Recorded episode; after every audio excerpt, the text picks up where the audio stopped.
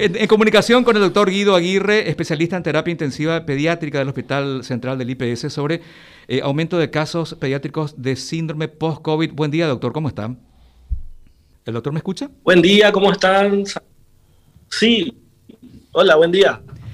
Doctor, ¿qué es el síndrome? ¿Cómo están? Saludos a toda la audiencia. Doctor, ¿qué es el, síndrome post-COVID? Vamos a comenzar por ahí, por tener un concepto por lo menos general, nosotros los que no estamos en medicina, ¿qué puede denominarse síndrome post-COVID? El síndrome post-COVID es una afección, una inflamación generalizada que vemos cuatro semanas eh, aproximadamente después de que un niño tuvo un contacto con COVID o que haya dado positivo para COVID. Normalmente se presenta por fiebre alta que dura más de tres días de evolución y en los casos más graves está acompañado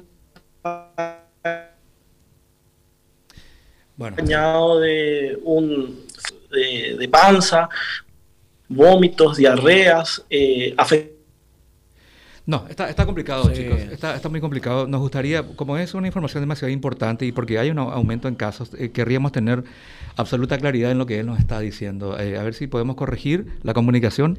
A veces este, aceptamos que este, tipo de cosas puede pasar, sobre todo cuando es este WhatsApp, ¿no? Eh, perdón, cuando es Zoom. Zoom. Por el tema del consumo de de Internet. Pero bueno, es así, eh, hay ya eh, una especie de preocupación de estos chicos. Eh, el tema de los chicos que ellos en, en, la generalidad de los casos les da leve el COVID en sí, ¿no?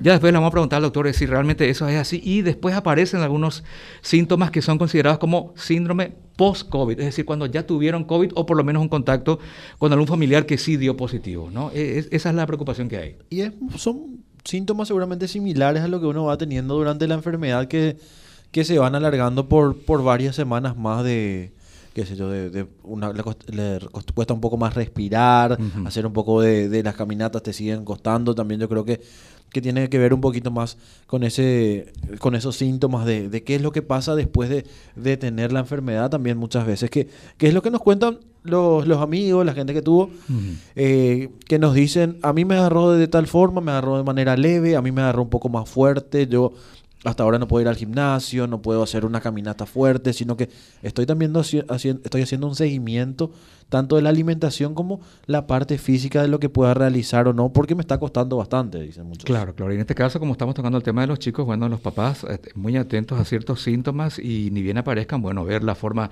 de poder consultar con un especialista, con el pediatra del chico, a ver, y que le vaya diciendo a ver si hay una posibilidad de que sea un síndrome post-COVID, según este, lo que vaya manifestando el chico. Muy interesante también eh, hablar de esto, porque, repito, la gente del Hospital Central del IPS ha manifestado que hay aumento en este caso. Creo que lo tenemos de vuelta al doctor. A ver, probemos esta vez, doctor.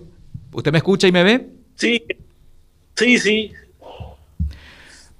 Bueno, lo, estábamos escuchando en su explicación de lo que eh, significa el síndrome post-COVID, cómo puede ir manifestándose en un chico, doctor. A ver si retomamos el hilo por ahí. Sí, así mismo. Em, nosotros eh, vimos desde febrero de este año un aumento de casos de COVID, de, post-COVID realmente, y que, fue acompañado del aumento del COVID en la, población en general. Em, nosotros venimos trabajando desde hace un año aproximadamente, justamente preparándonos para esta afección más que nada. Y en febrero fue que se empezó empezaron a, dar la mayor cantidad de casos. En este momento eh, estamos disminuyendo, pero que va también acompañado con la disminución de casos de COVID en la población en general. Si bien los, en los niños el COVID eh, da de forma más leve, igualmente tuvimos casos graves de COVID, el inflamatorio multisistémico es, eh, es, la manifestación más grave de este virus, que se da un mes después de la, de la infección por COVID. Eh, a ver, porcentualmente, doctor, de los chicos que van a consultar por este tipo de síntomas ahí con ustedes, eh, ¿cuántos tienen que quedarse para una internación, incluso unidades de terapia intensiva, y cuántos son no requieren más que un tratamiento ambulatorio? Y realmente porcentajes no, no te podría decir por el tema de que nosotros estamos manejando el post-COVID en cuatro salas y yo estoy en una sala específicamente, pero eh, entre los pacientes que, que, tuvieron COVID y que tuvieron post-COVID, eh, creo que tuvimos más casos de post-COVID que, que de COVID internados. Doctor, ¿hay casos donde el post-COVID dio más fuerte incluso que la propia enfermedad? Por un descuido, por cuestiones así. Y mira que eh, en la mayoría de los casos que tuvimos de post-COVID, eh, muchos cursaron de forma asintomática, eh, muchos tuvieron un cuadro de gripe leve y su post-COVID sí fue, fue bien grave que requirieron incluso internación en terapia intensiva.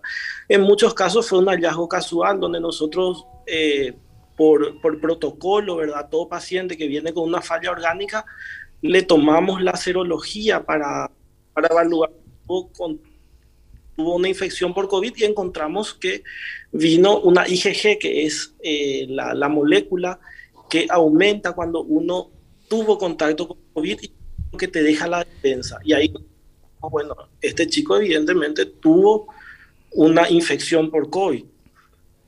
Eh, doctor, eso es una tendencia, el hecho de que si un paciente llega con, o sea, si, si está contagiado y los síntomas empiezan a, manifestarse en, mayor cantidad, eso eh, tiene mucho que ver también con que el post-COVID sea menor, en el caso de que la mayoría sean asintomáticos, capaz si la reacción sea, sea un poco más alta. ¿Esa es una tendencia, doctor?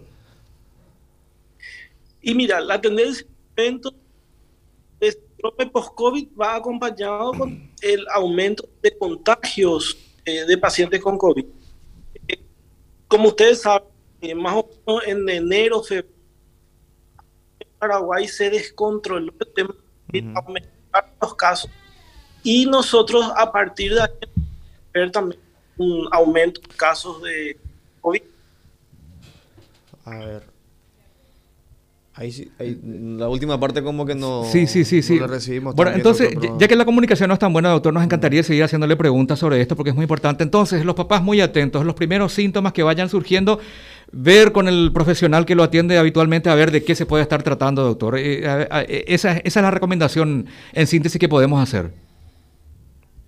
Sí, y también muy los chicos, si es que los padres, si es que tuvieron eh, chicos que, o en la familia hubo casos de COVID en el último mes o hubo eh, cuadros respiratorios que a lo mejor no se hicieron ni sopado algo, que cuenten también a sus pediatras que les manifiesten eso. Y para, para que estemos nosotros también preparados. Eh, realmente el ministerio tiene un, una definición de caso que es muy interesante eh, donde habla de fiebre más de 72 horas y alteraciones orgánicas y aumento de, moléculas inflamatorias. Entonces, eso nos ayuda muchísimo a nosotros para catalogar los casos y pensar en un post-COVID. Pero es muy importante los datos que nos puedan dar los padres de infecciones respiratorias en las últimas seis semanas o de COVID positivo o contacto con personas con COVID positivo.